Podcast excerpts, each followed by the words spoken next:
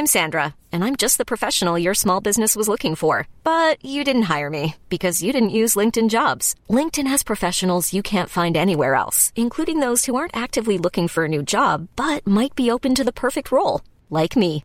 In a given month, over 70% of LinkedIn users don't visit other leading job sites. So if you're not looking on LinkedIn, you'll miss out on great candidates like Sandra. Start hiring professionals like a professional. Post your free job on linkedin.com/achieve today. Ce qui m'intéresse plutôt, c'est l'humain. Euh, ce qui m'intéresse dans l'expo, euh, c'est le public. Ce qui m'intéresse dans le tatouage, c'est le tatoué. En vrai, euh, le, le- la création est juste un médium.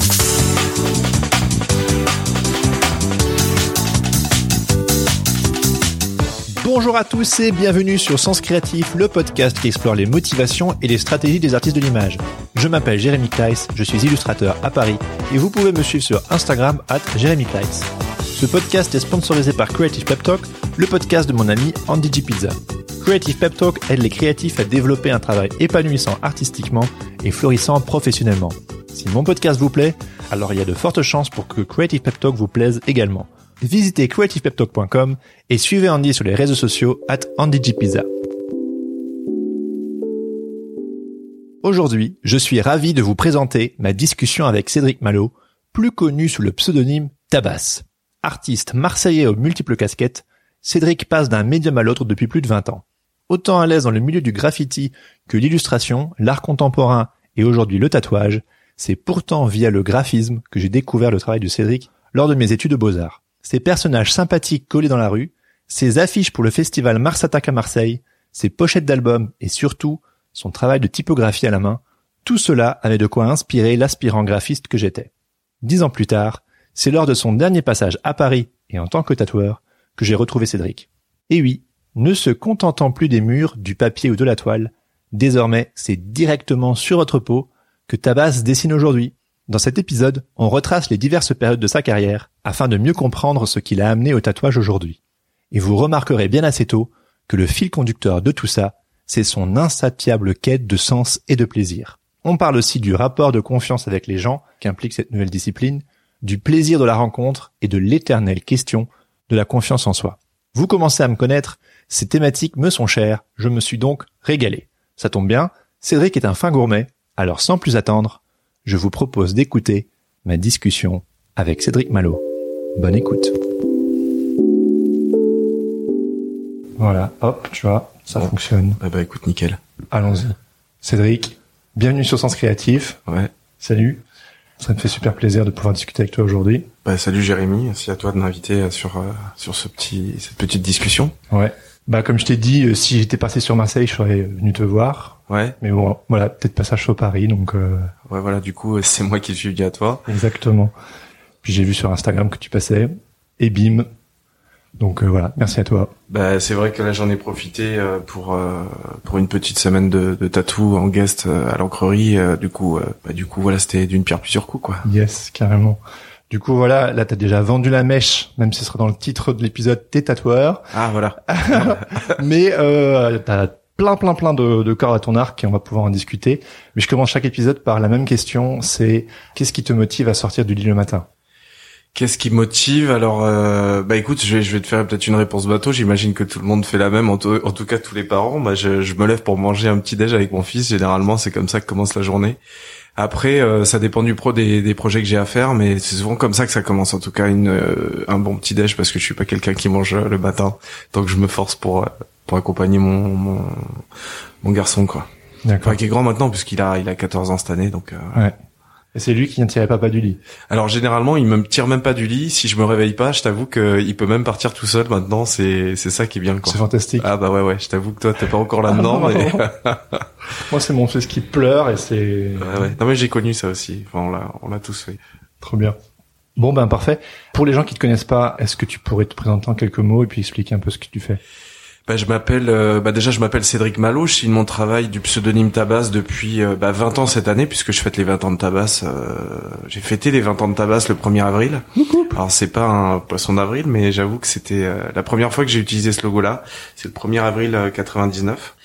Et du coup, euh, bah en fait j'ai commencé, euh, j'ai commencé mon travail, on va dire que bah, j'ai commencé euh, en faisant bah, du graphisme, en tout cas du graffiti au départ, puisque c'est ça qui m'a quand même amené au, graphisme, des études de graphisme. J'ai fait euh, des études assez courtes, euh, puisque en 96, j'ai passé un BTS à l'époque à Marseille. Ouais, c'est vrai que ça remonte un peu. Bah, en fait, par goût des lettres, du, du graffiti m'a amené vers le goût de la calligraphie, de la typo en tout cas. je me suis intéressé à ça. J'ai fait du coup des études de, de graphisme à ce moment-là. Et puis bah du coup, je suis devenu graphiste assez rapidement.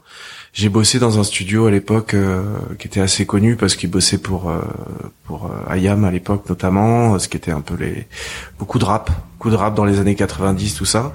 Donc j'ai commencé en tant que graphiste là-bas.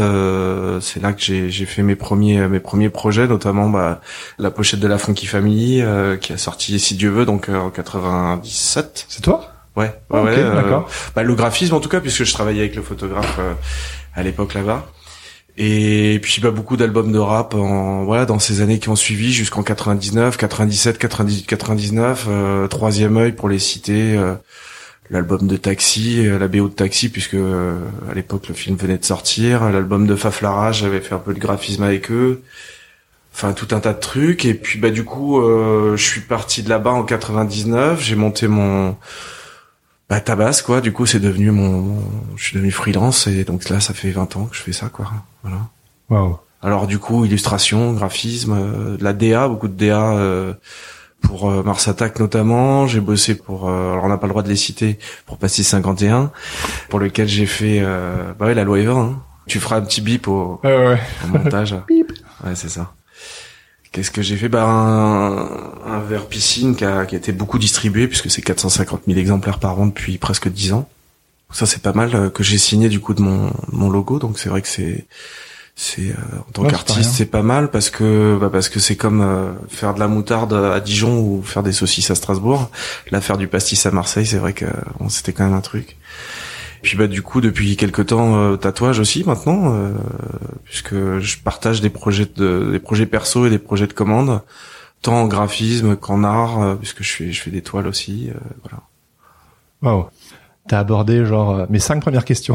Ah ouais, merde. non non non, non c'est cool. c'est super cool, c'est très bien. Euh, non non mais euh, Est-ce qu'on peut, par exemple, revenir sur euh, Moi, je l'ai fait vite, hein. Je l'ai fait vite, peut-être. Non, non, mais c'est très bien. Non, mais voilà. Et puis maintenant, on va y revenir tout simplement. Bah, par exemple, ta période graffiti, si je me trompe pas, c'est ça qui t'a amené à la suite. C'était la grosse bah, claque dans les années le 90. Vrai, le vrai départ de tout ça, c'est quand même, euh, c'est quand même le, on va dire un, un, style de vie urbain, parce que quand j'étais adolescent, j'étais déjà dans le BMX, je faisais pas mal de skateboard je faisais déjà du, du street à l'époque, ce qu'on appelait le, du skate. Voilà. Et, et puis bah, petit à petit, à force de traîner dans la rue, bah, on commence à faire du, du tag. Et puis j'ai lâché la planche pour euh, pour les marqueurs et pour les bombes. Donc c'est vrai que ça c'est vraiment le départ. Euh, bah, à l'époque, j'habitais en banlieue parisienne, j'habitais à Meaux. Donc c'est vrai que c'est là que viennent pas mal de gars, notamment du graffiti aussi. Euh, je regardais les, les trains passer, euh, je venais skater en bas à Paris, donc du coup c'est comme ça que ça s'est un peu mis en route. Puis c'était le début du graffiti, hein, début 90. Euh, je suis, à, ouais, je suis en banlieue parisienne, donc c'est là que ça se passe, quoi. Ouais. Voilà, on voit quand même, on commence à avoir des pas mal de NTN euh, dans les rues. Il y a, je fais partie de la génération Paris Toncar, ce qu'on appelle. Ah, je connais pas. C'est un livre qui, est sorti donc dans ces années-là. J'étais déjà bien euh, euh, trempé dans ce Art puisque c'était un, un, bouquin qui était déjà sorti avant sur les, les graffitis new-yorkais, mais c'est plutôt le graffiti parisien ou français en tout cas qui m'a intéressé. Et puis bon, on a commencé comme ça, quoi. Du coup, le graffiti t'amène aux lettres. Graffiti, les lettres, ouais, un peu de graphisme du coup, et puis l'illustration surtout, parce que je faisais pas mal de personnages moi plutôt à l'époque. C'est ouais, c'est un peu comme ça euh, que je te disais tout à l'heure, mais c'est comme ça que j'étais un peu découvert. Euh, moi, ce qui me faisait rêver, c'était le milieu de la musique. Et quand j'ai découvert ce que tu avais fait pour les Nuits Carrées, le Festival Mars Attack, et donc euh, tes pochettes d'albums, etc. Moi, j'étais pas à cette époque-là à fond dans le rap, mais j'avais vu ton travail pour les pochettes. Et moi, j'aurais trop trop voulu faire plein de pochettes d'albums. Il y avait un, duo de graphistes US, ça s'appelle Invisible Creature. Je sais pas si ça te dit quelque chose. ou Aztec Studio à l'époque. Eux, ils étaient plus dans tout ce qui était euh, musique plus plus costaud, on va dire, plus extrême. Moi, c'est ce que j'avais trop envie de faire. Mais bon, bref, et je sais, je sais plus trop comment je suis tombé sur ton travail, mais les affiches de festival et tout, euh, ça me faisait grave rêver. Et euh, je me demandais si tu pouvais du coup un petit peu nous parler de cette époque où euh, tu bossais à fond en tant que graphiste, en tant qu'illustrateur. Euh, qu'est-ce que ça t'évoque cette période-là? Bah déjà juste pour revenir un peu en, a, en amont, c'est que mon boulot a souvent été lié à, à la musique, même si moi j'en ai jamais fait. euh, j'ai fait du solfège, mais j'ai jamais touché un instrument. Ça a quelque C'était chose. l'enfer. C'était l'enfer. Les, les neuf mois de solfège que j'ai fait, je t'avoue, euh, je suis très content finalement de pas avoir persévéré. Mais en même temps, je me suis toujours euh, en- c'est très parallèle en fait. Le, le- bah, c'est vrai que déjà euh, le graffiti à l'époque, euh, on écoutait beaucoup de hip-hop. C'était le début, euh, bah, comme je disais tout à l'heure, euh, les NTM venaient venaient d'arriver. Moi, j'arrivais à Marseille à ce moment-là. euh, C'était euh, vraiment les débuts d'Ayam et tout ça. Euh, c'était l'époque de, de bon, euh, Ombre et Lumière venait de sortir. Il y avait la- l'album euh, de la planète Mars qui était déjà bien bien reconnu. Puis bah c'est vrai que du coup bah les festivals de musique ont, ont suivi les pochettes d'albums. Bah ça c'est mon début de travail de graphiste. Je t'avoue qu'aujourd'hui euh, avec du recul c'est devenu euh, on va dire un peu plus commercial le travail que je fais en tant qu'illustrateur parce que j'ai quand même bossé pour pas mal de marques. Euh, le travail culturel en fait était intéressant à ce moment-là parce que euh, bah, parce que c'était en- Enfin, Aujourd'hui, je m'en rends pas trop compte, mais c'est plutôt les retours de ce que j'entends. C'est vrai que bah, la FF a été quand même un truc qui a marqué euh, l'histoire euh, du, du rap français en tout cas. Je le vois aujourd'hui parce que tout le monde les rappelle sur scène, etc. Enfin, c'est, je- on s'en rendait pas compte à l'époque. On était dans un truc, euh, je sais pas, on l'a fait quoi. Hmm. Bien ou pas, en tout cas, on était là à ce moment-là. On a eu de la chance euh, de, de tomber là, quoi.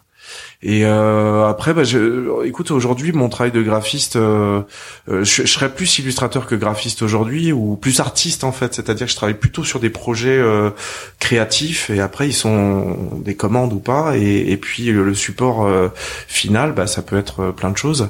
C'est vrai que j'ai fait pas mal d'expos, des choses comme ça. Ça rejoint, on va dire, mon travail de graphiste d'avant. Tout est mélangé en vrai. Aujourd'hui, j'ai du mal à faire. euh, je me sers plutôt de mon travail de graphiste aujourd'hui comme un outil euh, pour pouvoir communiquer. Après, je le vends de moins en moins. On me demande de moins en moins d'identité visuelle, de, de, de graphisme plus traditionnel, quoi, on va dire. Ouais, ouais. Pourquoi on paierait euh, un graphiste senior, j'imagine euh, Parce que peut-être je suis cher Ouais, l'expérience. En tout cas, c'est peut-être pour ça qu'ils m'appellent pas. Ils pensent que je suis cher. Peut-être que l'expérience se paye aujourd'hui, j'en sais rien. Je sais pas. En, en tout cas, euh, en, en tout cas, c'est vrai que tout ça est vachement mélangé. euh, J'aime beaucoup l'édition, j'en ai fait beaucoup et. Euh, En tant que graphiste, tu ouais, en tant que graphiste. Ah ouais. ouais, ouais. Ça c'est un truc qui me plaît beaucoup. Euh, Je fais beaucoup de print, Ouais. plus que de web finalement, parce que c'est plutôt ma génération. Puis j'aime, euh, j'aime le papier. euh, enfin, tout ce qui est fabrication, c'est quand même un truc qui me, qui, qui est- Voilà, je vais parler aux anciens, quoi. C'est vrai qu'aujourd'hui, le vernis sélectif, les choix de papier, etc., le gaufrage et tout ça, euh, tout ce qui est façonnage et tout ça, c'est un truc qui me, qui me, qui me, qui me fascine, quoi.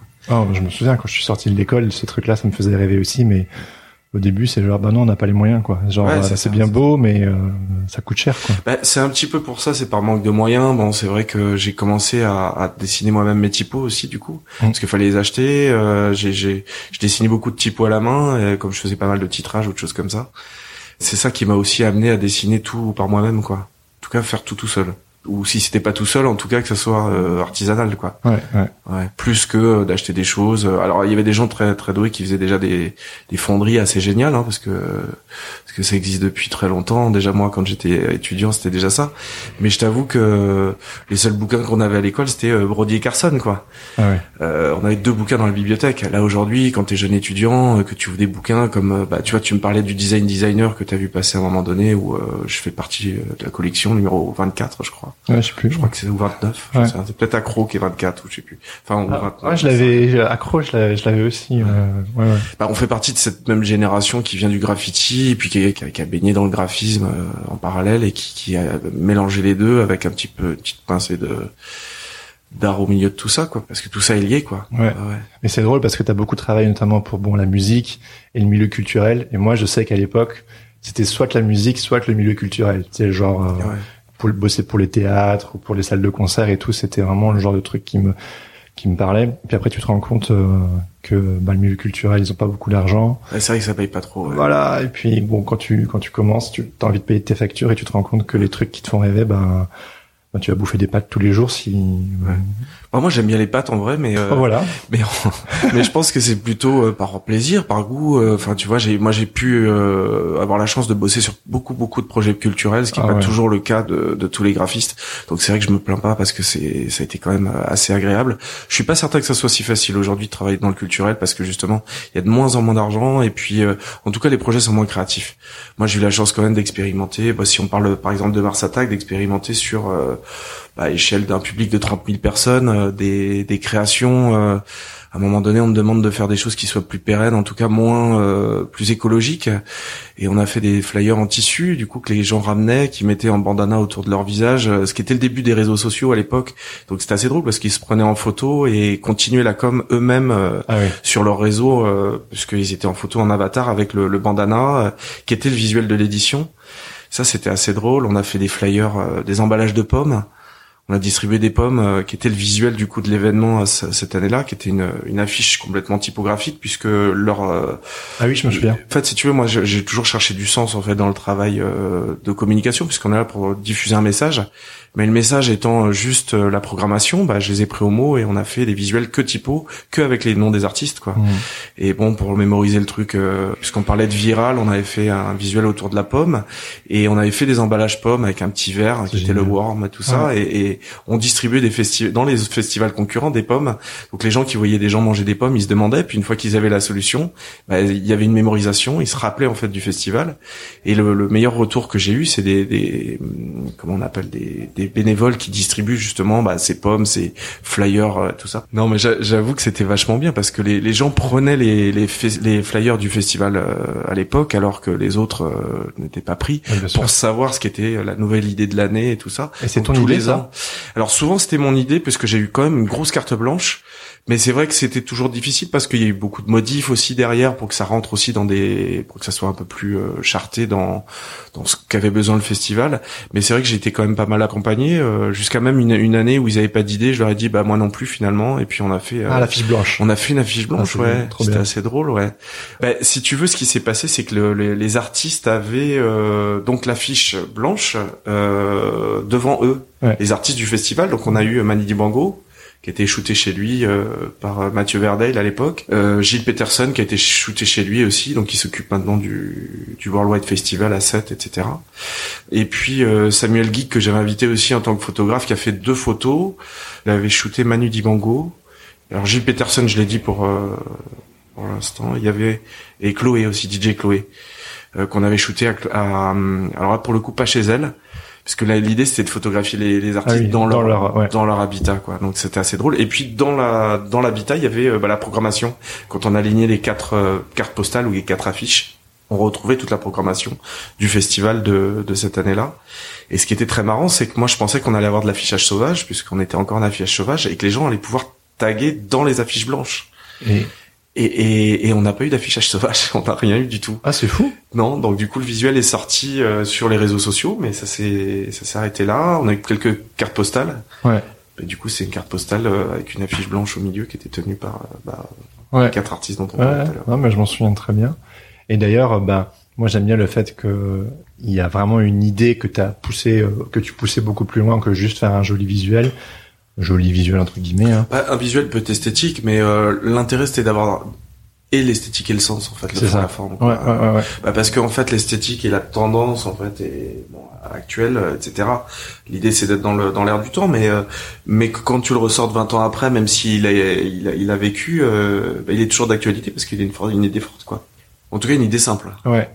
Bah, en parlant d'idées fortes et d'idées simples, je bascule un peu du coup sur ton travail plus euh, art contemporain. Je me suis rendu compte du coup en, en préparant cette interview, je suis allé euh, sur ton site et j'avais eu conscience euh, de ton exposition C'est trop dommage en, en, ton exposition avec les pipes en, en hommage à Georges Brassens. Mais en fait, j'ai complètement zappé. Je sais pas ce que tu as fait à la Villa Témoin, le, le mégo trip qui m'a beaucoup fait rire ou euh, le, le, le cool qui, qui dégouline quoi. Et je vois là une sorte euh, ouais le, le cool qui coule. Ah bah oui le cool qui coule. oh, pardon oui c'est vrai. Et je vois je vois une sorte de lien tu, sais, tu me parles genre de, de des emballages ou genre euh, il y a déjà quelque chose de beaucoup plus physique quoi. Ben, ça rejoint, si tu veux, le travail de façonnage dont on parlait tout à l'heure, de graphie, de fabrication de produits dérivés que, que j'ai pu faire bah, au début de mon, mon travail de graphiste, on va dire, que j'ai pu mettre à profit bah, dans mon travail d'artiste sur des expos. Alors après, c'est vrai qu'il y a beaucoup de jeux de mots ah oui, euh, oui. Tu vois, ça rejoint, ça, bah, si tu veux, ça rejoint le travail de la lettre, le travail de la typo, et du coup, obligé de, de, dire quelque chose et de faire, bah, en tout cas, euh, un travail de conception rédaction. Alors, c'est pas toujours moi qui l'ai réalisé. Il y a aussi des choses que j'ai chopées dans la rue, euh, que j'ai photographiées, des potes artistes euh, qui ont, qui ont aussi un travail de, de lettres et tout ça. Et bah, notamment, tu parlais de cette trop dommage. C'est une exposition qui a été faite pour les, les la mort de l'anniversaire de la mort de Brassens à Sète puisqu'il était originaire de Sète. L'idée c'était j'avais envie de faire des puisque j'ai beaucoup fait de choses autour des des fumeurs. Euh, du coup, je voulais inviter mon mon pote euh, Diogène, enfin qu'on appelle euh, Grégory Decoq, puisque c'est son vrai nom en fait d'origine. Et euh, je voulais l'inviter à travailler avec moi sur ce projet d'expo, parce que c'est quelqu'un qui a beaucoup euh, euh, fait de jeux de mots, notamment à l'époque quand on faisait du graffiti, c'était assez drôle. Il faisait des bonnes blagues dans la rue qu'il écrivait sur les murs. Du coup, je l'ai invité pour faire cette expo autour de la autour de Brassens, parce que je voulais faire comme j'ai beaucoup bossé autour des fumeurs, une pipe dans une chapelle, ce qui était assez marrant parce que lui était anticlérical, modéré, il ne détestait pas l'église, mais plutôt les les prêtres et tout ça quoi. Donc on a chopé des brûloirs et on a fait faire des, des bougies en forme de pipe pour rendre hommage à Brassens. Alors pour la petite histoire, ce qui était assez drôle, c'est que j'ai cherché euh, à fabriquer toutes mes expos en local. Et donc pour les bougies en forme de pipe, j'ai cherché un fournisseur de, de fabricant de pipes et c'était un voisin qui était vraiment à côté, qui fabriquait des bondieuseries, donc des bougies du forme de Jésus et tout ça. Mmh. Et donc je l'appelle, je prends rendez-vous, j'arrive à la boutique et puis euh, et puis elle me dit euh, bon bah qu'est-ce que vous voulez faire? Donc je lui explique le projet. Donc je voudrais faire des bougies en forme de pipe. Elle me dit ah bah pas de souci, je peux vous faire euh, trois quatre pipes le matin en arrivant. Et puis donc c'était une, une femme qui avait un espèce de chandail en avec une croix en bois et puis bah, elle me dit euh, bah, alors combien ça coûte la pipe? Alors je peux vous faire 5 euros la pipe je lui dis non mais j'ai besoin de 700 pipes donc ça va être cher et puis commence à me parler bah, de, de, la couleur de la cire, donc évidemment blanche et tout ça. Et puis on se retrouve à discuter de bah, qui, qui fait les moules. Donc ça c'est mon patron. Faut avec le patron parce que c'est le patron qui fait des moules. Et j'ai complètement oublié d'enregistrer ce truc-là parce que j'avais pas d'enregistrement. De, Mais ça aurait pu faire partie de l'expo de, de C'est trop dommage. Euh, c'était une discussion surréaliste. Bah, euh. évidemment, c'était hyper drôle. C'est hyper drôle. Puis payer des, des, des pipes aux prêtres euh, ah oui, oui. dans la dans, dans la chapelle du quartier haut à c'était c'était très très drôle. Ouais. on a beaucoup rigolé. Ouais, j'imagine. Ouais. Puis bon, c'est vrai que Brassens était du coup un peu avec nous du coup sur, ce genre de. C'était quoi le slogan Brassens, on lui doit une fière chandelle ou... Ouais, c'est ça. Ça faisait le tour de l'expo. Bah, ça, c'était une idée de, de, Grégory justement de faire écrire aux gens avec une mine de plomb sur les papiers noirs dans l'expo quoi. Donc on avait des avec 700 bougies euh, à 7 euh, pour rendre hommage à Brassens, mais on n'a pas on n'a pas eu le droit de les allumer puisque comme c'est une nouvelle directive maintenant, l'église était devenue, enfin la chapelle était devenue une euh, un lieu d'expo. Les circulaires européennes font qu'on n'a pas le droit de mettre de flammes nues dans la chapelle. Donc ça rejoignait encore ah avec un autre jeu de mots le truc. Donc on s'est dit trop bien c'est trop dommage parce que parce qu'on a failli pas pouvoir faire l'expo à cause de ça puis on s'est dit mais il faut qu'on profite de ça. Donc tout ce qui a failli pas failli marcher dans dans l'expo euh, bah c'est c'est trop dommage. Et on a été jusqu'au bout puis c'était drôle quoi. Excellent. Mais euh, tu parlais tout à l'heure de la Villa Témoin. Euh, la Villa Témoin c'est un gros projet vraiment truc qui m'a tenu en fait très longtemps avant que le projet se présente. Parce que à l'époque euh, j'avais envie de, de, de, de faire l'habillage d'une maison puisqu'on les a beaucoup euh, peintes euh, quand on faisait du graffiti dans les terrains vagues. Là j'avais envie de la remettre tu vois dans, dans, dans une maison décorée on va dire parce qu'elle était pas en très bon état. Il y avait une grande piscine qui a été remise en eau etc etc et et l'idée c'était bah, qu'on puisse rentrer dans la villa et qu'on puisse tout acheter du papier peint en passant par le mobilier enfin, tout était on va dire comme une villa témoin à vendre. Donc on a fait euh, bah, du motif. Euh, j'ai fait un, motif papier peint qui a été imprimé en tissu pour faire du mobilier, euh, donc de la tapisserie pour recouvrir des, clubs, des toiles du coup avec les motifs de, de ce truc-là. dans la salle à manger, bah pareil, on a fait des assiettes. J'ai travaillé avec une céramiste en local, pareil, donc un, tapissier local, un fabricant de la céramique, le tissu en sérigraphie, tu vois, donc avec bah, du, du, du tissu d'ameublement. Et puis bah dans la chambre, c'était un le cendrier, euh, le mégot trip comme tu disais tout ah, à l'heure. Ah, ça fait partie de cette expo là aussi. Ça c'était l'expo, euh, c'est ça. Donc j'avais fabriqué euh, des coussins en forme de clope. Ouais, ouais. Euh, du coup, c'est ma mère qui est venue fabriquer ça parce que je quand j'étais enfant, j'ai vu ma mère fabriquer puisqu'elle était couturière coudre à la maison euh, tout le temps quoi. Donc c'est vrai que le tissu et la couture fait partie en fait intégrante de mon travail de d'artisan euh, graphiste quoi. J'ai fait beaucoup de trucs euh, à ce niveau là et donc là je l'ai invité pour une première fois à travailler avec moi. Oh, c'est une expo familiale quoi. Ouais en tout cas local enfin en tout cas tu vois vraiment proximité tu vois on parle aujourd'hui d'éco d'éco participation là pour le coup l'idée l'idée c'était de travailler vraiment en local avec des produits du coin donc j'ai chopé ma mère euh, pour ça. Et ce qui est marrant, c'est que euh, elle m'a éduqué euh, avec des principes assez son idée c'était de, de, le travail avant le plaisir. Alors là du coup c'était drôle parce que je l'invitais à travailler pour mon plaisir et j'ai fait de mon travail un plaisir puisque c'est vrai qu'on en parlait tout à l'heure. La notion de plaisir euh, fait partie intégrante du boulot qu'on fait. Je pense que je serais pas aussi pertinent si je prenais pas de plaisir à ce que je fais quoi. Ça se voit direct quand tu tu enfin j'imagine pour toi c'est pareil quand tu prends du plaisir à dessiner ah ou bah à créer un projet, ça se sent et, et j'essaye en tout cas c'est un leitmotiv euh, de continuer à prendre du plaisir dans ce que je fais. Ça n'a pas toujours été évident mais tu vois, ça peut paraître peut-être un peu prétentieux comme ça, euh, de d'essayer d'avoir du plaisir dans ce qu'on fait, mais oh, bah c'est pas toujours évident, ouais. Ouais, en tout cas, d'y avoir du goût, d'y mettre du goût. Ouais. Du... Alors, ça dégouline de partout dans ton travail, ça, genre. Ouais, J'essaye de garder ce truc-là, ouais. ouais. Euh, si là, s'il y a une règle, en tout cas, c'est de faire les choses à la main et avec du, avec du plaisir, quoi, en tout cas. Est-ce que le fait de, d'être un peu, d'avoir pris cette direction un peu plus art contemporain, enfin en gros guillemets, hein, mais enfin non, je sais pas si on peut dire avec des guillemets, mais c'est notamment le fait de revenir justement à ce côté manuel, quoi. J'ai l'impression que c'est une sorte de fil conducteur. Euh... Bah, de revenir, non, mais en tout cas, euh, ça a toujours été présent, ouais. Il y a un truc, bah, je parlais d'artisanat, ouais. Il y a un truc fait main, quoi en tout cas fait main. Ça c'est super important. L'art contemporain, en fait, j'y mets des guillemets parce que moi je vais pas appeler ça ni de l'art urbain ni de l'art contemporain.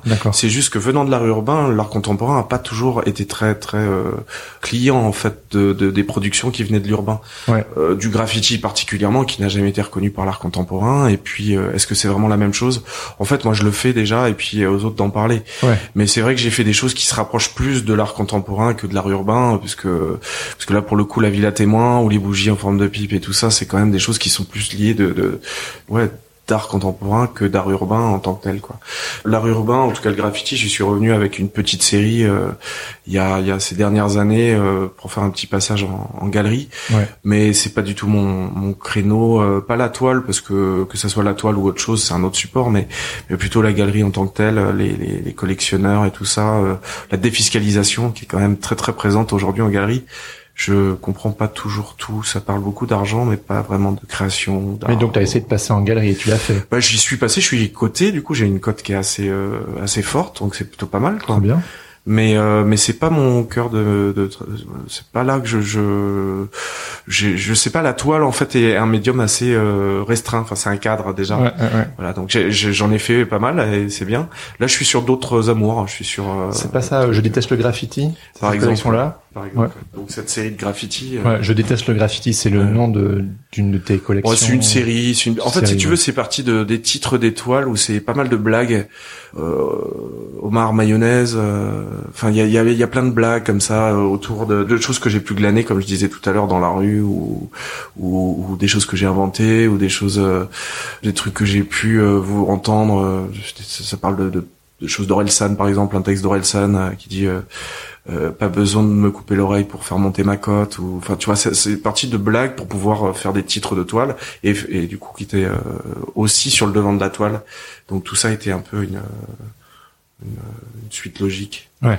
Mais au final, la toile, c'est pas ton ton cheval de bataille, quoi. Bah, en fait, peu importe le support, c'est pas euh, la toile ou autre chose. Euh, voilà, ce qui m'intéresse plutôt, c'est l'humain. Euh, ce qui m'intéresse dans l'expo, euh, c'est le public. Ce qui m'intéresse dans le tatouage, c'est le tatoué. En vrai, le, le, la création est juste un médium pour moi, quel qu'il soit. On parlait des, des coussins clopes tout à l'heure, ce qui faisait mourir de rire, c'est que les gens se jetaient dans le dans le cendrier, euh, ce qu'on appelle un cendrier hérisson une fois qu'il est plein de, de, de mégots, se jeter dans les mégots. Euh, enfin voilà, pour, pour, mes amis artistes, les voir se, se délecter là-dedans, c'était drôle, mais c'est ça qui était drôle, ouais. plus que réellement. Euh, voilà, le faire, c'est c'est un truc, mais mais c'est plus ça. Donc si la toile est intéressante, oui, elle me plaît, comme les le, le, tatouage ou la céramique, puisqu'on en parlait tout à l'heure, parce que j'ai fait un peu de céramique aussi. J'ai fait des pièces qui n'ont pas été diffusées encore que j'ai jamais montré et que je je, bah, je cherche du coup à les, les, les diffuser euh, à un endroit qui pourrait être intéressant. Pour l'instant, je trouve pas. Donc c'est vrai que la, la galerie. Euh... Si un auditeur euh, t'intéressait. Oui, bah, évidemment. Bah, si tu veux aujourd'hui, ce qui m'intéresse, c'est d'essayer de trouver les gens qui me font confiance, plus que réellement de. Parce qu'en fait, c'est ça. Ça, ça fait 20 ans que je travaille, euh, on va dire tout seul ou en tout cas avec des réseaux euh, qui sont les miens mais euh, je cherche toujours à trouver des gens qui me font confiance pour aller pour aller plus loin quoi. Est-ce que du coup le le tatouage, c'est pas l'aboutissement euh, parfait parce qu'en termes de confiance, les gens ils te filent carrément euh, leur peau. Ben, en tout cas, le, le tatouage me ramène euh, vis-à-vis du des gens. euh, là, pour le coup, euh, là, on peut pas être plus proche. C'est-à-dire que pendant euh, au moins une petite heure, euh, on est souvent corps à, corps à corps, puisque je, je suis obligé d'utiliser leur peau pour pour pouvoir les tatouer. Et c'est vrai que ben, on, on parle pendant, enfin, c'est une, une petite période intime assez sympa, quoi. Alors euh, des fois c'est des parties plus ou moins intimes de la personne, euh, tu vois, quand tu, tu, tu tatoues les, les seins d'une fille, euh, c'est un peu différent de tatouer euh, la jambe d'un d'un poilu, C'est clair. mais euh, mais en tout cas il y a autant d'intimité parce que très rapidement tu es obligé de, de rentrer euh, dans la psychologie de la personne, de comprendre ce qu'elle veut, euh, et puis d'essayer de la de, de l'amener dans, dans ton dans ton univers aussi parce que là pour le coup c'est elle choisit une pièce d'un artiste. Quand elle a envie de travailler avec toi c'est c'est un c'est un honneur quoi enfin tu vois il y a une humilité quand même assez forte qui vient à ce moment-là de de bah, qui est liée à qui est liée parce qu'elle va le porter toute sa vie quoi voilà Enfin, t'es bien placé pour le, Ouais, bien sûr. le savoir Ouais, depuis aujourd'hui.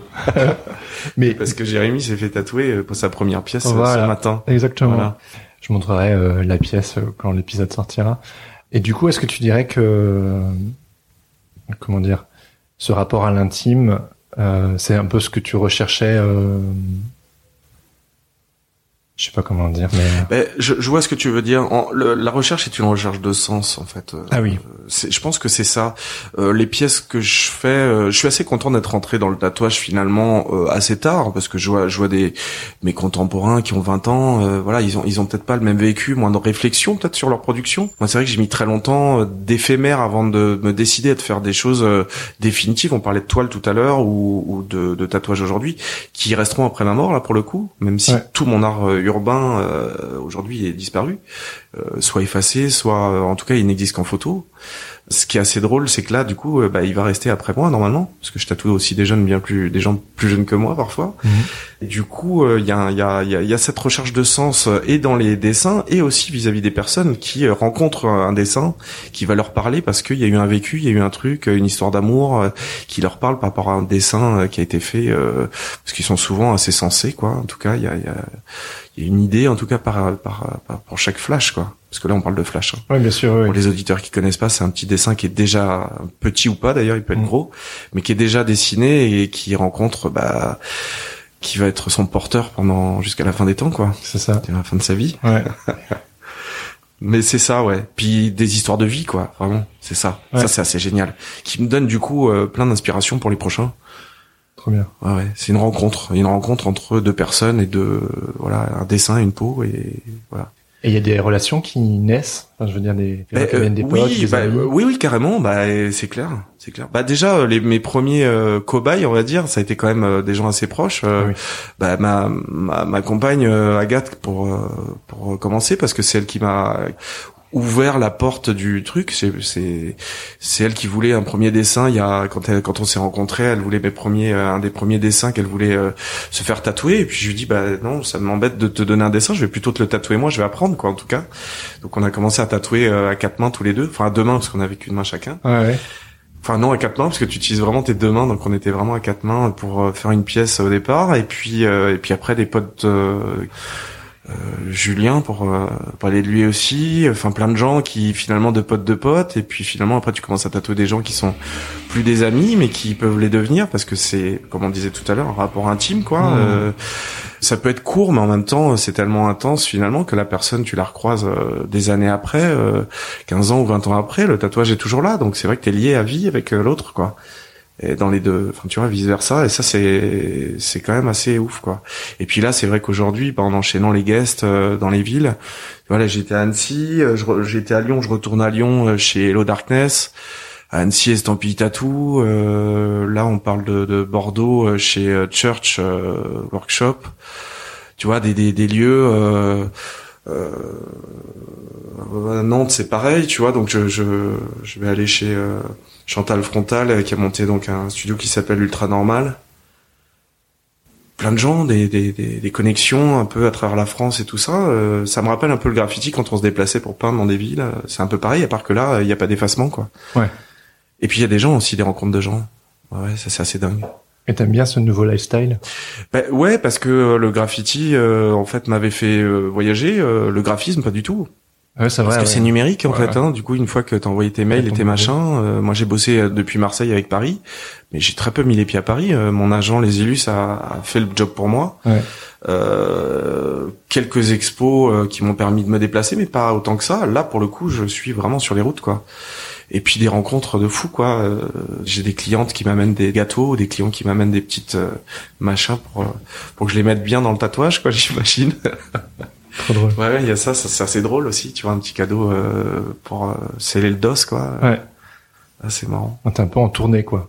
Ouais, bah c'est un peu ça. Bah là, je fais une vraie tournée française. C'était une volonté, en tout cas, de 2019-2020, de faire un tour des studios, euh, parce que finalement, tu vois, c'est un milieu que que je connais pas vraiment en vrai, euh, puis que j'ai pas envie de connaître. En fait, ce qui m'intéresse, c'est plutôt de rencontrer les gens et les tatoueurs, quoi. Ah oui, ah, ah, c'est intéressant ce que tu dis, genre. Le milieu t'intéresse pas autant que les gens. Bah, si tu veux, euh, le milieu du tatouage, euh, il est là depuis la nuit des temps. hein, euh, Enfin, tu vois, depuis que les gens se tatouent, euh, ça fait, euh, fait des de milliers d'années, quoi. Ouais, c'est ça. Euh, c'est un truc qui est tribal au départ, tu vois. Il y a un truc de, de ça.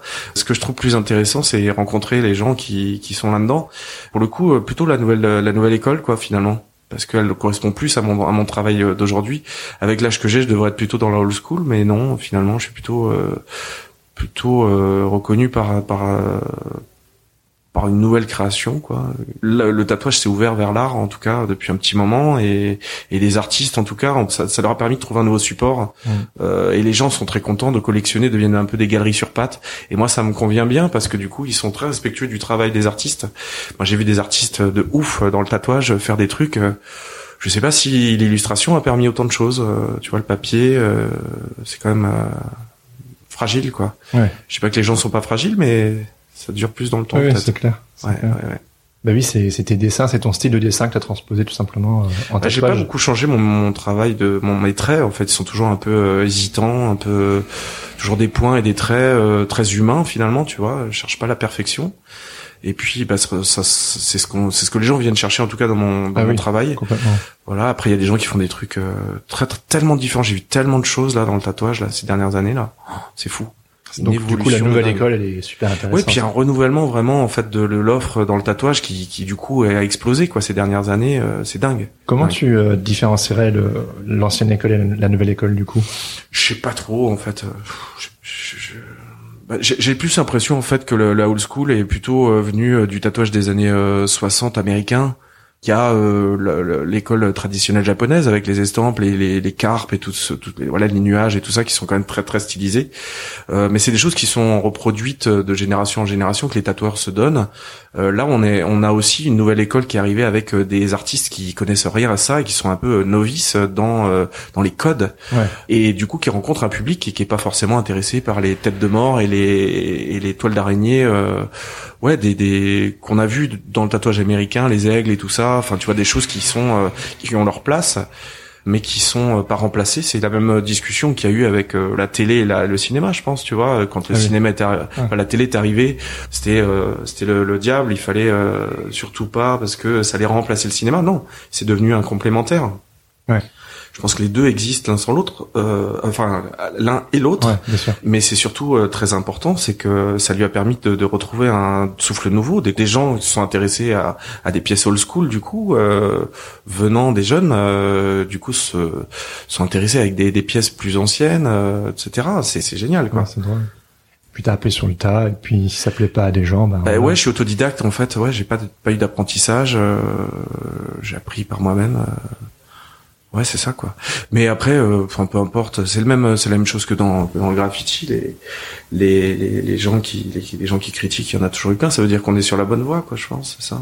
Ouais. Mieux faire envie que pitié, quoi. Donc la critique est, veut dire que bah on est sur le bon chemin, quoi. Ouais. Ouais. Ça permet de- d'évoluer, tout ça. Enfin, ouais, c'est bien. Et euh, un truc particulier, c'est que t'es tatoueur, mais t'as pas de tatouage. Je fais partie des, des rares euh, tatoueurs pas tatoués. Il y en a, il paraît très peu, quoi. Écoute, pour l'instant, j'ai pas, euh, ouais, j'ai pas encore passé le pas. Euh, bah, ça me permet déjà de me, de me différencier du, de mes congénères, parce que c'est vrai qu'il y a tous mes potes tatoueurs sont quand même euh, tatoués de la tête aux pieds, plutôt de la tête d'ailleurs. Et ça, c'est assez étonnant parce que euh, voilà, bah, pour l'instant, moi, j'écoute, j'ai pas encore le. Je dis pas que je, je ne me tatouerai jamais, mais pour l'instant, j'essaye de, de, de rester là-dedans. Je sais pas, ça s'est fait comme ça. Ouais. Et c'est pas forcément un choix, c'est juste que t'as pas encore. Euh... Écoute, peut-être que demain euh, je commencerai à me tatouer et je me recouvrirai, mais non, pour l'instant c'est pas.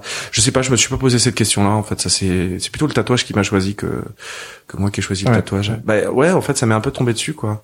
Ouais, mais c'est une vraie révélation, un peu comme le graffiti il y a il y a, il y a 30 ans, enfin plus que ça d'ailleurs. Ouais, une trentaine d'années maintenant. C'était une évidence quoi pour toi. Bah au début euh, la première fois non parce que c'est vrai que la première séance de tatouage a été quand même euh, je pensais pas en refaire de ma vie quoi. C'était une espèce de machine fabriquée par un pote. Euh, bah, c'était une, expérience assez assez spéciale. C'était sur quelqu'un bah, C'était sur sur, bah, sur sur ma nana du coup ouais. Ah oui, oui, ça doit être un peu intimidant quand même de. Non, c'est surtout qu'à ce moment-là, j'avais fait que de l'éphémère, donc c'est vrai que faire des choses euh, définitives, euh, tu vois, c'est c'est c'est une autre démarche, c'est une autre euh, appréhension, quoi. Et puis bah la cicatrisation, tu vois, ça prend du temps. avant de de se de, plonger là-dedans, j'avais envie de savoir de quoi je parlais, quoi. Donc là, je je dis pas que, en fait, j'en apprends tout le temps, donc ça c'est assez génial, ouais. ouais.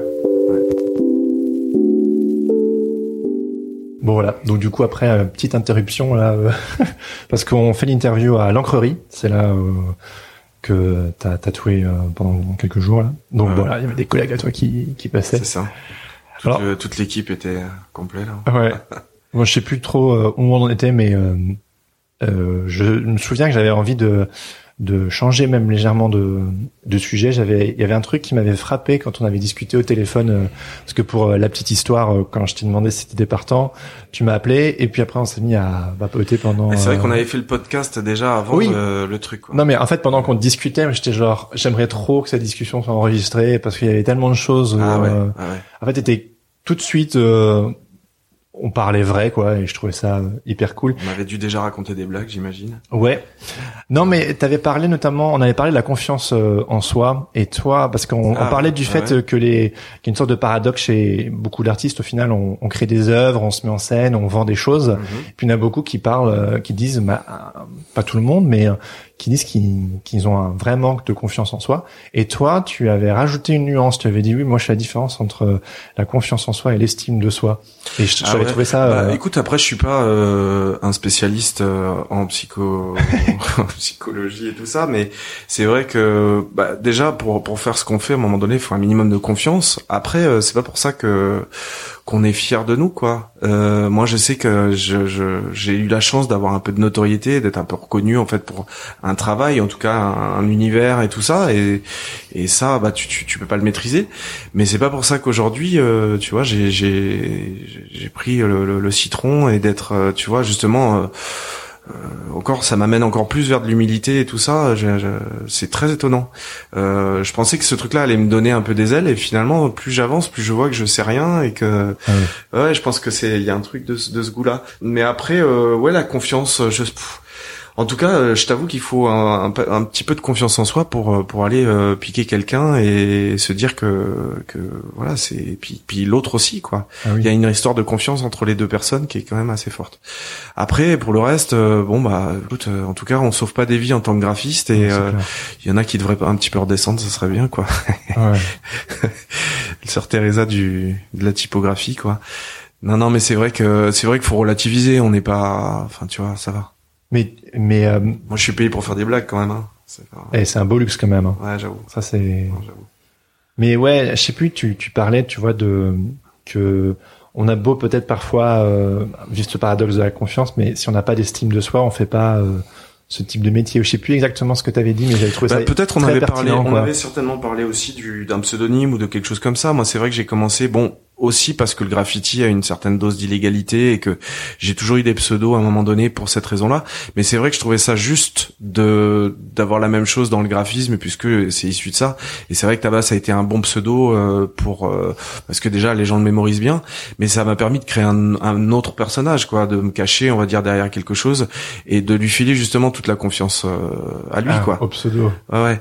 Après, ce qui est étonnant, c'est où, où commence Tabas, où, où est Cédric Malo, est-ce que je fais quand même la différence entre les deux. Il y a quand même un petit truc de, de comme beaucoup d'artistes, de se cacher derrière un, un pseudonyme pour euh, bah, pour peut-être faire un meilleur boulot et, et, préserver une vie privée ou quelque chose. Alors c'est vrai qu'on a quand même la chance en tant que graphiste ou en tant qu'homme de l'image d'être euh, quand même euh, en, dans l'ombre, mmh. contrairement à, des artistes de scène ou des acteurs qui utilisent vraiment leur image propre. Moi c'est vrai que ça ça m'a permis aussi tu vois de me planquer derrière derrière des choses quoi. Euh, tu vois, je, je cache assez souvent mon visage euh, pour ces raisons-là, parce que ce qui m'intéresse, c'est qu'on voit mon taf. Après, euh, ma gueule, je m'en fous, quoi. sinon, j'aurais fait peut-être mannequin ou j'en sais rien, mais tu vois, c'est vraiment ça, quoi. Euh, je pense qu'il y a un côté de ce goût-là, de, de, de, de, enfin, je sais pas, d'idée de d'être derrière quelque chose qu'on met en avant, quoi, comme un étendard, tu vois, qu'on brandit un peu fièrement, mais mais après, c'est pas ce qui nous définit. Enfin, moi, c'est pas ce qui me définit, en tout cas. Je, pense être plus que ça, quoi. Hmm. Il y a, y a mais ça répond pas à ta question de confiance. Si, si. si, Enfin, euh, j'aime voir euh, où ça va. Quoi. Où est-ce que le mec va aller Jusqu'où il va se perdre quoi. Mais c'est parce que ouais, ouais, j'aime bien comment, quand mes invités se perdent un petit peu, mais euh, c'est parce que c'est juste, c'est un sujet qui est constamment récurrent dans mes conversations avec les gens, et que même les gens qu'on soupçonnerait euh, d'être euh, plein de confiance en eux, en fait, euh, quand tu grattes, ou même quand tu grattes pas, juste quand tu causes avec eux, ils, te disent tous un petit peu la même chose. Non, mais en fait, tu sais, euh... alors évidemment pas tout le monde, hein, mais euh... bah, moi j'ai souvent rencontré des gens, euh, bah, un peu comme toi, où tu me disais, moi j'ai vu ton bouquin, machin, et puis c'est vrai que d'un coup tu vois la personne euh, en vrai. Mmh. Moi j'ai souvent rencontré aussi des gens, tu vois, que qui m'ont beaucoup impressionné. des fois un peu déçu de la personne alors que le travail était assez génial, ou l'inverse des gens dont j'aimais pas trop le travail et où j'ai trouvé la personnalité de la, de la personne assez folle. Mais c'est vrai que arriver à trouver les deux dans une seule personne, déjà, c'est pas toujours évident. Mais, mais c'est vrai que des fois, j'ai rencontré des gens qui étaient euh, hyper euh, intimidés, tu vois, alors que bon, ça va, on fait que des petits dessins, quoi. Enfin, c'est clair. Tu vois, je, je... Tout est relatif. Même si, euh, bon, c'est vrai que des fois, il y a eu des choses un peu plus diffusées que d'autres. Moi, j'ai la chance de faire des choses pop qui parlent aux gens, donc c'est vrai que c'est quand même pas mal diffusé. c'est assez facilement c'est plutôt euh, digeste, tu vois. Il y a, c'est, faut pas être très très. Euh... tu vois, on parlait d'art contemporain. Des fois, je me retrouve dans des expos d'art contemporain. Je t'avoue, je comprends pas toujours le, le, le, sens du, du, travail qui est réalisé. Peut-être pas euh, non plus les clés euh, pour ce truc-là. Moi, c'est assez facile en fait d'avoir les clés du travail. Ça, c'est accessible, quoi. Ouais. Tu vois, ça parle aux gens. En fait, pour moi, en fait, mon objectif, c'est de m'adresser au plus grand nombre. Peut pas plaire à tout le monde, mais par contre, en tout cas, essayer de leur parler, c'est à mon avis euh, des choses les plus difficiles je crois que c'est un, un, des un des discours de, de Stark. Euh, tout le monde n'aime pas forcément, mais en tout cas, je pense que ça c'est assez euh, euh, assez fidèle à ce qui ce qui ce qui est son travail. C'est plus difficile de faire euh, quelque chose pour le grand public que de faire une chose pointue pour trois personnes, hmm. parce que c'est vrai que difficile de séduire la masse, quoi. Ouais. Moi, je suis très fan des gens qui font des tubes de l'été, quoi. C'est très difficile, quoi. C'est enfin tu vois arriver à faire un morceau qui fait le tour de la planète et plaire euh, voilà sans sans se dénaturer en tout cas parce que il y a ça aussi quoi. Sans tomber dans le dans quelque chose de de, de, de facile euh, vulgariser quelque chose n'est pas la, la, le rendre vulgaire quoi en tout cas. C'est difficile de trouver le juste équilibre entre les deux. Tu l'as trouvé toi? Euh, bah je le cherche encore hein. Parfois, je pense qu'on le frôle. Parfois, je pense qu'on en est loin, mais c'est pas nous qui décidons. Ça, c'est ça le truc. Ouais. Je pense que c'est les gens qui vont être euh, justement le, le, spectateur, et c'est là où tu t'en remets à l'autre. Euh, voilà. C'est là où euh, c'est intéressant le niveau de, de, de, de qualité de travail. Euh, enfin voilà, tu peux mettre toute l'énergie du monde à être, tu vois, dans, dans, dans, dans le truc. C'est pas toi qui va dire que voilà. Si demain un artiste vend des disques, c'est parce que ces disques ils sont écoutés ou achetés il a beau faire le meilleur, le meilleur film, le meilleur disque du monde. Alors après, bon, il y a un tas de trucs euh, qui sont mis en cours de route, euh, tu vois, du marketing, etc., euh, qui font que les passages radio et tout ça. Mais en vrai, au départ, il y a quand même ce truc-là d'essayer de, faire le mieux possible et puis de laisser l'autre choisir. Moi, je suis très fan du, des, des, des chefs japonais qui vont justement essayer de te séduire. C'est pas toi qui choisis ce que tu manges, c'est lui qui va te essayer de te, te voilà, si t'aimes pas les épinards et qui t'en fait que t'aimes ça, bah il a gagné quoi. C'est clair. Ouais, il y a un truc. Bon, généralement les Japonais font pas trop de, d'épinards. non, non, c'est plutôt Popeye. Oui, si je me trompe pas, la gastronomie c'est une autre de tes passions, quoi. Euh, j'ai beaucoup bossé autour de la gastronomie. Bah, je trouve qu'il y a vachement de passerelles entre euh, entre la gastronomie, les, les goûts et les couleurs, en fait, tu vois. Je pense que c'est. J'ai beaucoup de potes qui ont arrêté euh, justement le, la communication pour se se mettre. Euh, je pense à Manu de l'épicerie à Toulon, par exemple, ou ou Patrice que je tatoue d'ailleurs qui est chef qui, qui m'a demandé de lui faire un, bouquet garni je l'ai vu ouais, cool. c'est marrant parce que tout ça est très lié quoi tu vois on parle des goûts en fait les les sens quoi le goût, le goût, le goût de la langue ou le l'œil, tout ça. Enfin, on parle de bon goût et tout ce genre de trucs, voilà. Puis tout ça, c'est très subjectif, mais en tout cas, il y a un goût de, de recherche de plaisir. Je pense que c'est le point commun entre tout ça, quoi. Ouais. Et ça, c'est, je pense que ça, c'est indispensable. Du coup, est-ce que tu pourrais dire que, en presque 20 ans de carrière, t'as, tu éprouves du plaisir, t'as, t'as... je pense que en tout cas, il m'est arrivé des périodes où j'ai perdu le goût ou le plaisir. Euh, c'est assez récurrent d'ailleurs, euh, parce que à force de presser l'éponge, bah, elle, elle, se vide. Quoi, il faut prendre du temps parfois pour la la la, la réimbiber. Et c'est vrai que si j'avais vraiment plus de plaisir à ce que je fais, je pense que j'arrêterais. Je pense que je serais plus honnête euh, de manière générale. J'essaye en tout cas de garder une, espèce d'honnêteté vis-à-vis du truc. C'est pour ça que je change assez souvent de, de support. pour rester on va dire un peu euh, avec un œil neuf quoi sur les choses. Et un peu euh, justement maladroit euh, parce que la maladresse fait partie du truc quand on apprend à marcher quand on est enfant c'est c'est une chute contrôlée. Bah toi tu dois être en plein dedans hein. mais c'est vrai qu'on commence par se casser la gueule et c'est là où on est le meilleur hein, parce que on apprend en tombant quoi. Quand on devient un petit peu comment dire doué ou en tout cas euh, qu'on commence à avoir les, les, ficelles du truc, euh, bon bah on commence à se, se, répéter quoi. Et ce qui est difficile, c'est de se copier soi-même, etc. Euh, se réinventer, c'est difficile quoi. c'est facile de faire un one shot, en tout cas de faire un, un coup plus difficile de durer et d'être dans, dans, la longueur quoi j'espère que je serai là encore longtemps euh, avec euh, justement ce plaisir pour mm. pouvoir se réinventer parce que sans plaisir je pense qu'on on, voilà, on arrête quoi. Je pense qu'on fait autre chose voilà, faut arrêter quand à un moment donné on n'a plus envie. Et c'est vrai que c'est assez récurrent. C'est des choses qui, qui reviennent très régulièrement.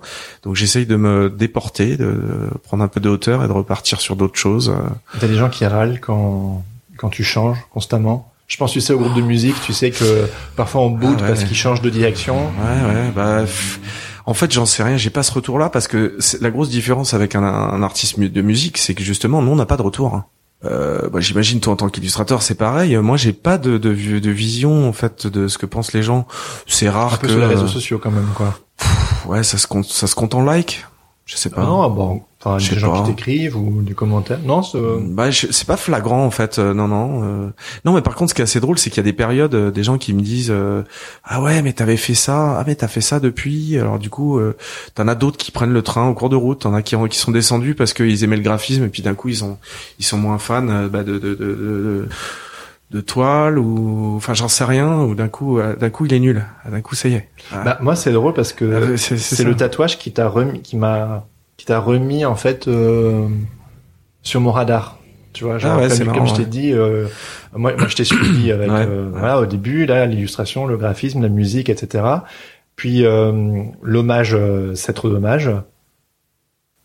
Et puis un blanc. Et puis après, euh, comme dit, c'est ma femme qui m'a montré euh, un de tes tatouages et j'étais genre oh punaise, j'ignorais complètement qu'il faisait ça maintenant, c'est trop cool. Bah, c'est vrai que bah déjà ça a pris beaucoup de temps parce que euh, finalement, tu vois, j'ai mis j'ai mis très longtemps, plusieurs années en fait avant de officiellement faire du tatouage quoi, même si j'en faisais déjà depuis pas mal de temps. Bah, après il y a un truc comment expliquer ça? J'ai l'impression que j'avais euh, en tout cas euh, une relation à la commande un peu, euh, un peu, j'étais un peu saturé de ça pendant longtemps. J'en ai fait beaucoup. Enfin, tu vois, pendant un moment, j'ai fait 10, 15, 20 projets en même temps.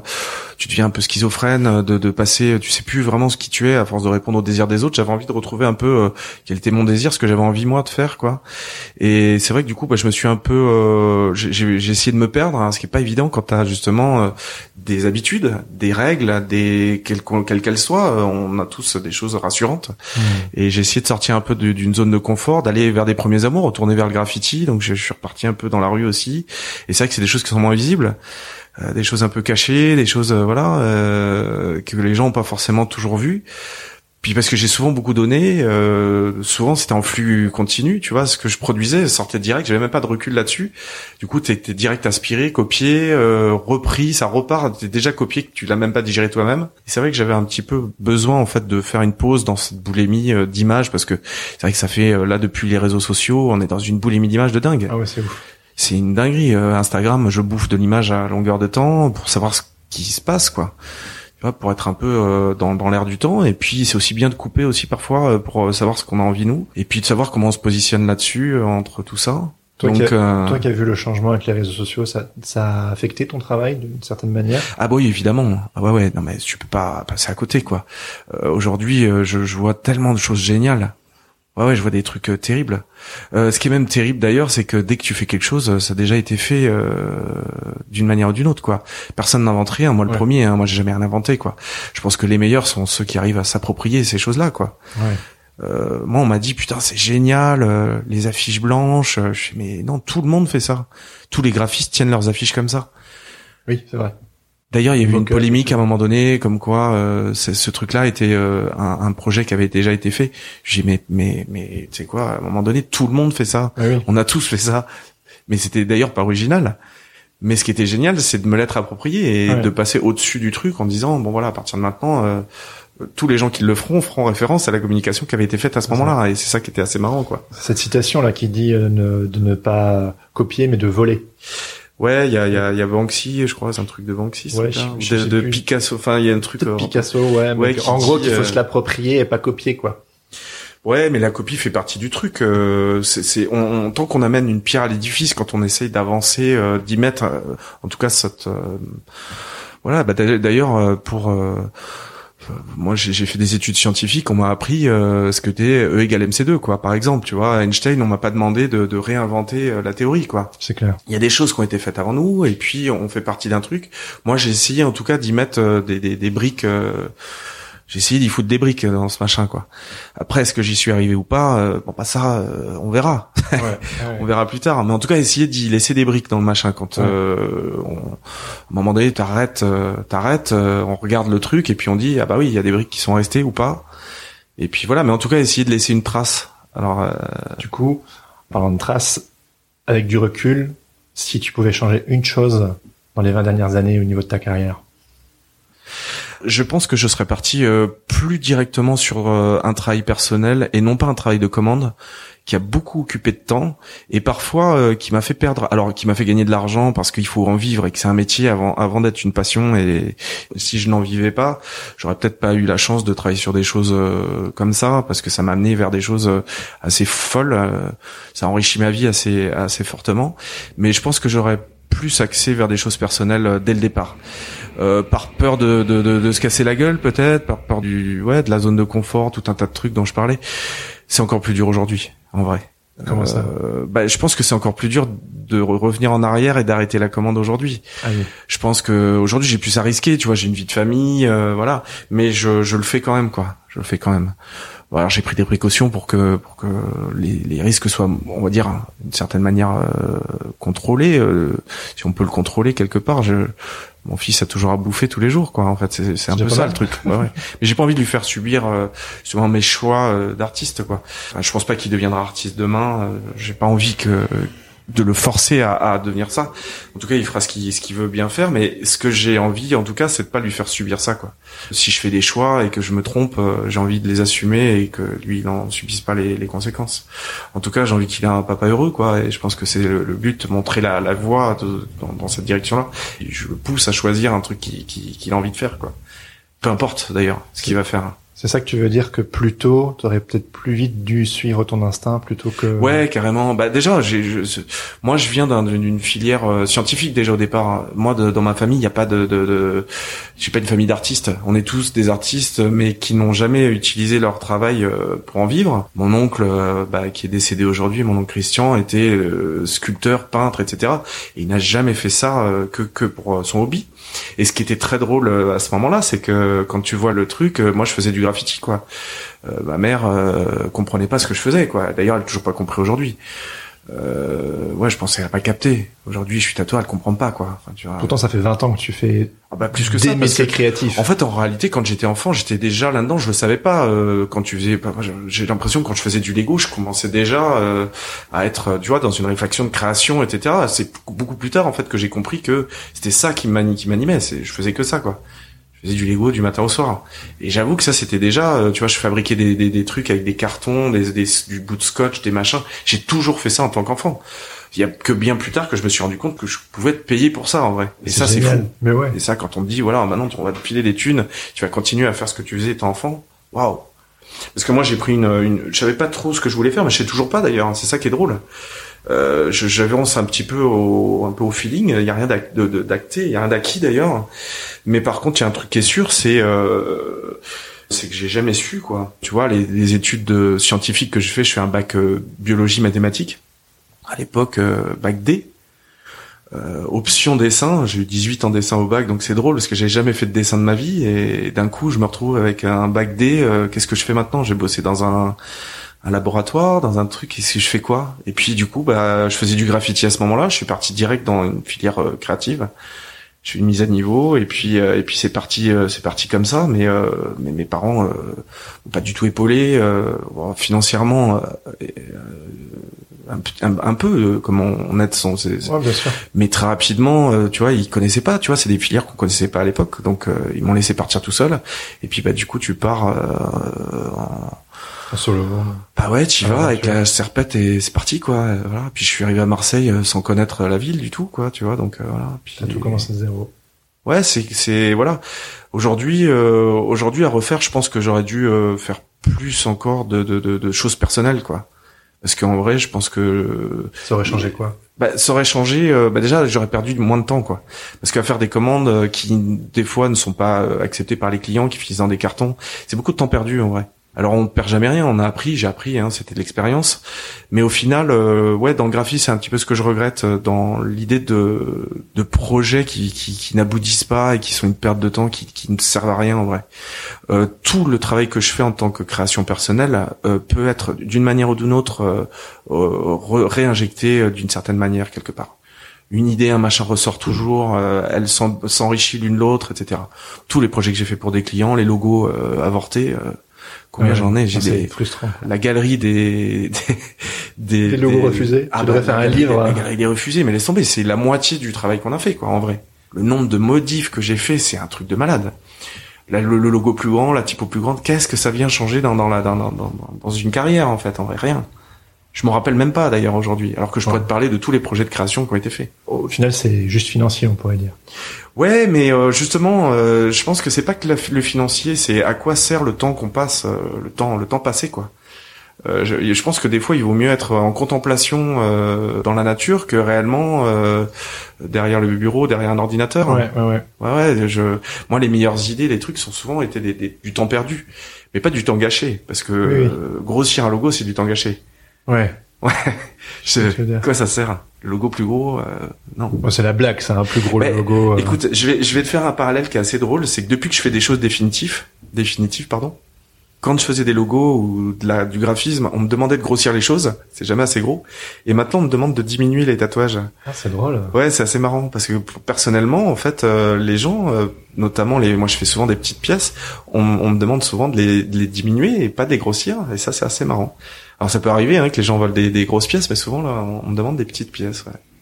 Alors qu'on m'a souvent demandé des gros logos, quoi. enfin, de grossir le logo. Ouais, c'est ça. T'as sûrement vu la vidéo à l'époque, là, euh, Make the Logo Big. Ouais, ouais, la, chanson, là. Elle est... Carrément, carrément. c'est très drôle. Cool, cool, cool. Bah écoute, euh, euh, super. Est-ce que tu pourrais euh, nous dire euh, où on peut aller retrouver ton travail? Bah, en tapant euh, Tabas sur les internets déjà, euh, je pense que vous allez tomber sur mon site, euh, Instagram, pareil, Tabas Tattoo, mon studio, Tabas Co, ça pique.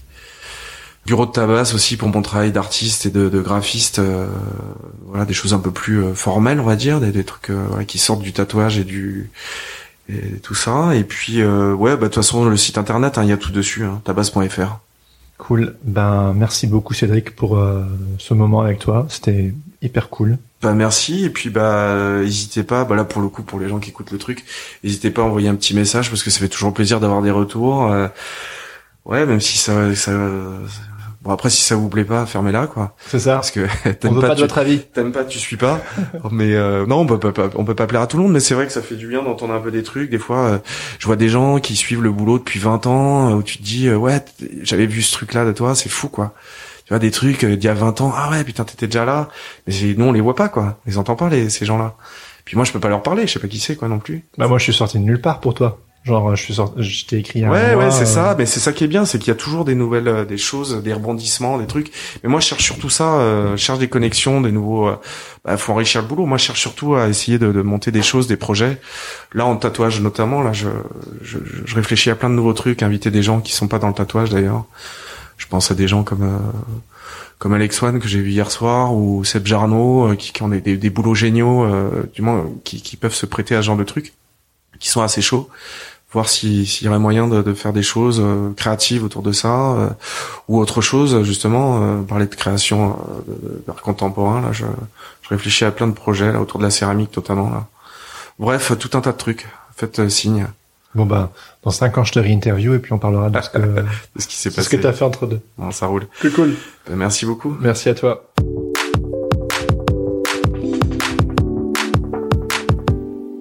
C'était ma discussion avec Cédric Malo. Merci à lui pour son temps et son talent. C'est mon bras qui le remercie également. C'est pas tous les jours que j'ai l'occasion de discuter avec un tatoueur. Du coup, c'était l'occasion. Si cet épisode vous a plu, je vous invite à plonger dans l'univers de Tabas en visitant son site internet ou en le suivant sur les réseaux sociaux. Cédric a au moins trois comptes Instagram pour ses différentes activités, donc vous avez l'embarras du choix. Et si l'envie vous prenait soudainement de vous faire piquer, Cédric communique régulièrement ses dates de passage dans une ville près de chez vous sur Instagram. Une raison de plus pour le suivre sur les réseaux. Comme d'habitude, si cet épisode vous a plu, n'hésitez pas à le partager à un ami ou sur vos réseaux sociaux ou à me laisser un commentaire et quelques étoiles sur Apple Podcast. Enfin, je dis ça mais honnêtement, est-ce que ça sert vraiment à quelque chose? Je vous sers toujours le même topo parce qu'apparemment c'est ce qui aide ce podcast à grandir et parce que c'est ce que disent tous les autres podcasteurs à la fin de chacun de leurs épisodes. Mais concrètement, est-ce que ça aide vraiment? Vous en pensez quoi vous? Le but, c'est d'être plus visible sur la plateforme d'Apple Podcast, non? Donc, si l'un d'entre vous sait comment figurer directement sur la page d'accueil d'Apple, qu'il me fasse signe, ok? Ce qui est sûr, par contre, c'est que si vous me suivez sur les réseaux sociaux ou que vous vous abonnez à ma newsletter, vous ne louperez plus jamais une actualité liée à ce podcast. D'ailleurs, en parlant d'actualité, si vous habitez sur Paris, n'oubliez pas le tout premier enregistrement live du podcast le 7 novembre prochain à 19h30 à la Slow Gallery à Paris. On discutera du vaste sujet des réseaux sociaux en compagnie d'Alice Lagarde, directrice artistique adjointe du magazine Les Échos Weekend, Aurélien Janet, illustrateur, galeriste et fondateur de Maison Tangible, et l'illustratrice Louise, aka La Ville et les Nuages. Toutes les infos sont à retrouver sur la page Facebook de l'événement. Pour ça, tapez simplement Sens Créatif fait son show, live à la Slow Gallery. Et rendez-vous le 7 novembre. Les liens et les infos dans les notes de cet épisode ou dans la petite annonce audio publiée la semaine dernière. Merci également à mon ami Adrien Guy pour la musique du générique. Pour découvrir son univers, suivez-le sur les réseaux sociaux at Adrien Guy Musique ou visitez sa page SoundCloud. Sur ce, je vous donne rendez-vous dans deux semaines pour un nouvel épisode. En attendant, bonne semaine à tous et surtout, restez créatifs. Ciao ciao.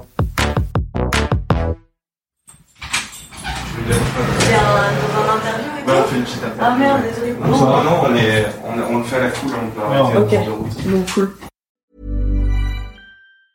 Hey, it's Danny Pellegrino from Everything Iconic. Ready to upgrade your style game without blowing your budget? Check out Quince. They've got all the good stuff, shirts and polos, activewear and fine leather goods, all at 50 to 80% less than other high-end brands. And the best part? They're all about safe, ethical and responsible manufacturing. Get that luxury vibe without the luxury price tag. Hit up quince.com slash upgrade for free shipping and 365 day returns on your next order. That's quince.com slash upgrade.